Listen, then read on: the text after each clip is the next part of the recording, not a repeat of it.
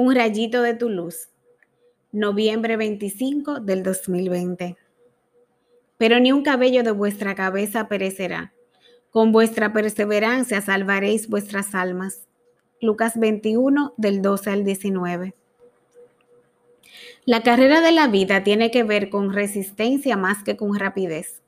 Iniciamos este 2020 como todos los años, con muchas metas y deseos de hacer cosas diferentes.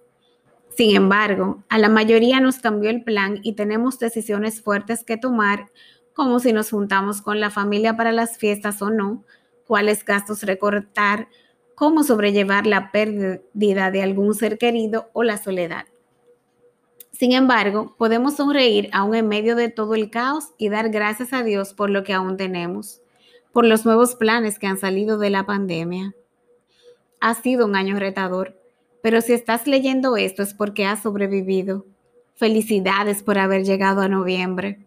Cuenta las bendiciones recibidas y comienza a dar un paso delante de otro, pero no te detengas en el camino hacia la tierra prometida.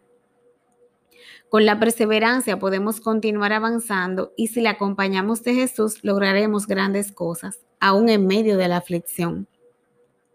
Con toda la incertidumbre del 2020, podemos estar seguros de que Dios sigue a nuestro lado y que sigue teniendo planes de bien y no de mal para cada uno de sus hijos. Jesús nos habla de los retos que tendremos que enfrentar por seguirle, pero nos promete que ni un solo cabello de nuestra cabeza se perderá. Más aún, salvaremos nuestras almas con nuestra perseverancia. Nos equivocamos, aprendemos de nuestros errores, nos caemos y nos volvemos a levantar. Esa es nuestra vida. Luchamos y perdemos algunas batallas, pero nuestra guerra está ganada y seguimos peleando con todo lo que tenemos porque sabemos que vale la pena el premio reservado a los que luchan en el bando de Jesús. Ánimo. Oremos. Señor, gracias por tanto amor y poner en mí las ganas de seguir intentando una y otra vez parecerme a ti. Sigue derramando tu espíritu sobre mí para poder ejercitarme en la perseverancia en tu camino que muchas veces me cuesta seguir. En mi debilidad sigue haciéndote fuerte y manifestando tu gracia en todo lo que me pasa. Amén.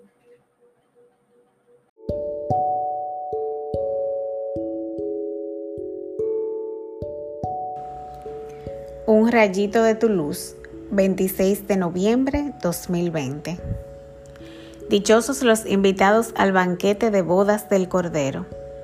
Apocalipsis 18 del 1 al 2, al 21 al 23 y 19 del 1 al 3, 9a.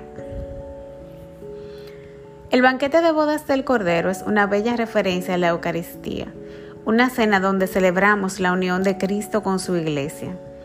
La misa es una fiesta donde se canta, se habla, se come y se bebe en ella entramos en comunión con la Jerusalén celestial y nos vamos haciendo uno con Jesús. En la hostia consagrada recuperamos las fuerzas necesarias para seguir adelante. Con el pan de la palabra obtenemos sabiduría para actuar en nuestras vidas. Definitivamente somos dichosos por la oportunidad de asistir a semejante reunión. Lástima que no siempre nos conectamos y que no todos los creyentes son partícipes de este hermoso misterio. Este es un buen momento para investigar sobre la Eucaristía, aprender sobre los milagros eucarísticos y renovar el amor al Santísimo Sacramento. Jesús dijo que quien coma de su carne y beba de su sangre no morirá para siempre. Busquemos el pan de vida eterna y saciémonos de la fuente inagotable de misericordia que brota del cuerpo de nuestro Señor Jesucristo.